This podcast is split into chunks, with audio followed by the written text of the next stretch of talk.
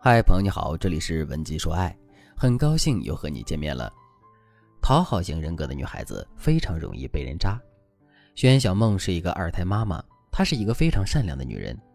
和伴侣在校园相识，大二就见了家长。毕业后，男友说一不二，让小梦考公务员，她就考公务员。后来，小梦考了两年才考上了当地的公务员。这时候，小梦已经二十四岁了，她才和男友结婚。但其实这时候，小梦对婚姻已经有心结了，因为婚前婆婆还和别人说，小梦这样的长相、家境，要不是考上了公务员，我儿子根本不会娶她。小梦听见了很生气，但是怕质问老公太伤两个人的感情，就装作没听见，稀里糊涂的就结了婚。婚后，老公想要两个孩子，小梦就生两个孩子。老公说想拼三胎，小梦就立刻开始准备。小梦虽然觉得自己很累，但是她觉得目前生活很稳定，也很幸福。直到二一年七月十一日，这一天是小梦心中的噩梦之日。那天，老公下班回家就一直在卧室睡觉，但这时老公的手机震动了，小梦拿起来一看，是移动客服幺零零八六的电话，小梦就给按掉了。结果幺零零八六一直打过来，小梦不得已就轻手轻脚地走出卧室，拿起手机接了电话。小梦还没出声，对方就传来一句：“老公，你的 U 盘没带，你不是说晚上要用吗？需要我给你发同城快递吗？”小梦愣住了，对方接着说：“还有，你这周末不要过来陪我了，我和闺蜜一起去逛街，你在家陪儿子吧。记住，不许和黄脸婆亲近哦。”小梦记不得自己是如何挂断了电话，更记不得自己什么时候躲进卫生间哭，她只知道她连质问老公的底气都没有。她的第一想法是：我要守住这个家，我不能让老公离开我。只有我更努力，老公就不会被他勾引走。于是，小梦更加勤劳，也更加贤惠。两周后，小梦收到一个陌生人的好友申请，通过后，对方直接就说：“你好，姐姐，我是你老公的女朋友。”小梦瞬间觉得心灰意冷。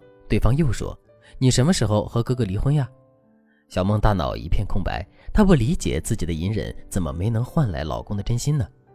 所以小梦来找我咨询的时候，她第一句话就是：“老师，我到底哪里还没做好，让我老公爱上别人了？我真的是个没用的女人。”遇上老公出轨这件事，小梦不责怪老公，反而怪自己没用，甚至都不敢和老公小三儿对峙。她的懦弱导致了她的没底线。他的讨好型人格又导致了他不懂怎么拿捏别人。一个已经习惯退让的人，即使他站着理，你让他站出来为自己说话，他也要掂量一下会不会让其他人不高兴。如果你像小梦一样有些怯懦，不愿意与人发生冲突，发生任何事都觉得是自己的错，时常觉得情绪压抑，亲爱的，别自己扛着了。想要得到幸福，先学会好好的爱自己吧。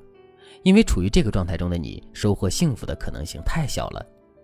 即使遇见幸福，能守护住幸福的可能性也比其他人小很多。如果你想改变现在的一切，赶紧添加微信文姬零三三，文姬的全拼零三三。我们有专业的导师针对你的婚恋问题给出专业的指导，让你摆脱心理问题，解决婚恋困扰。在婚恋中一直处于弱势地位，你该怎么解决老公出轨的问题呢？第一，找出自己的优势。讨好型人格是可以改变的，我们的课程里有专业帮你走出讨好型人格的法子。但在老公出轨的问题上，我们先帮助小梦梳理她的底牌。第一，小梦是三线城市的公务员，在当地其实算是比较有出息的女孩子，即使最后婚姻留不住，小梦的人生底牌还是在的。第二，小梦和老公有两个孩子，这是小梦有底气的核心。此外，小梦对家庭财产也做了一个盘点，看见老公没有为小三花什么大钱，她暗自放心了。第三，因为小梦没底气惯了，所以一旦摊牌，老公肯定会仗着小梦好拿捏，拼命狡辩。所以小梦应该先按兵不动，收集证据，以备不时之需。第二，态度要硬。讨好型人格的女人在面对老公出轨时，一旦软弱或者是表露出温柔，输掉局面的可能性反而更大。为什么呢？因为一般情况下，我们说老公出轨，你强势的一逼迫，态度太硬，老公很有可能更加倾向于小三。但如果你是讨好型人格，当你在老公出轨的时候，你还很软弱，老公只会觉得你和平时一样好欺负，这样一来你就完全被动了。所以，老公出轨后，你要打破以往的忍让，开始理智、态度强硬的处理这件事的时候，老公才会阵脚慌乱。第三，时机到了就摊牌。前期的时候，小三不断的挑衅小梦，小梦在我的指导下用话术和小三沟通，获取了很多老公出轨的实锤。此外，小梦还获取老公支付宝给小三转账的记录，数额基本是五二零一三一四之类的。这时候，小梦就约了老公一起吃饭，在饭桌上，小梦就问老公：“你觉得我是一个什么样的女人？”老公想了想，就说：“你是一个善良贤惠的女人。”小梦就问：“那你呢？”你觉得你是什么样的男人呢？老公沉默不语，脸色有些困惑。于是小梦假意说：“我还是希望我们夫妻能够好聚好散。如果我们离婚了，两个孩子我要全部带走，你同意吗？”小梦出其不意的一句话把老公给搞懵了。接着，小梦甩出一份离婚协议，说：“是这样，你和他交往一年半花的钱都是夫妻共同财产，我有义务要求追回。”律师已经在帮我准备起诉了。今天和你坐在这里吃饭，能和你好好谈，我已经很顾及夫妻情面了。不然我早去你的公司闹了。那个场景，我相信你也不想看到吧。然后小梦就把所有的锅甩到了第三者身上。我本来也想保住婚姻，但是你的女朋友已经折磨我很久了，不断的给我发你们的私密照片，晒你们约会的记录，还有你的甜言蜜语。如果不是她，我可能不会死心的这么彻底。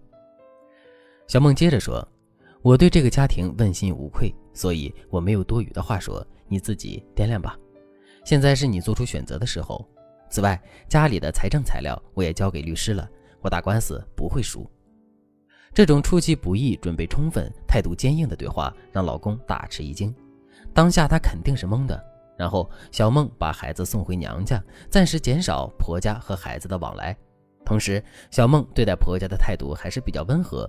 嘴里还是爸妈的叫着。另一方面，小梦开始暗自激怒小三，彻底让小三婆家老公乱成一锅粥。果不其然，一周之后，一向骄横的婆婆带着小梦老公上门陪笑脸了。后面的事情就简单多了。所以，面对老公出轨，你们之间的情况不同，性格不同，采取的策略肯定也是不同的。如果你在感情中也一直处于劣势，一直付出比较多，却遭遇男人出轨的问题。不要忍让，不要冒进，添加微信文姬零三三，文姬的全拼零三三，我们有专业的导师帮助你梳理婚姻问题，解决婚姻困扰。好了，今天的内容就到这里了，文姬说爱，迷茫情场你的得力军师。